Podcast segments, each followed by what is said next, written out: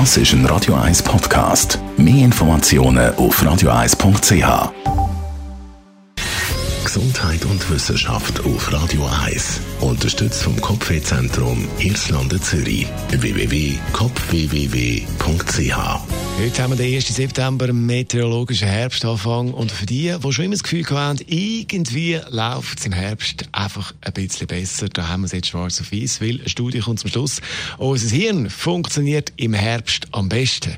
Kanadische Forscher haben herausgefunden, dass zwischen Sommer und Winter unsere Hirnzellen am effizientesten arbeiten, dass alles ein bisschen schneller geht zu dieser Jahreszeit als sonst, ob Gartenarbeit, Bürokram oder Sachen zum Organisieren.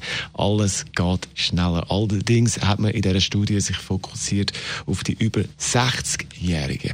Und da sieht man also klar, dass es so ist. Das heisst, feiern wir nach dem Herbst, speziell diesen Monat September, jetzt mit dem richtigen Song dazu, Earth. Das ist ein Radio 1 Podcast. Mehr Informationen auf radio1.ch.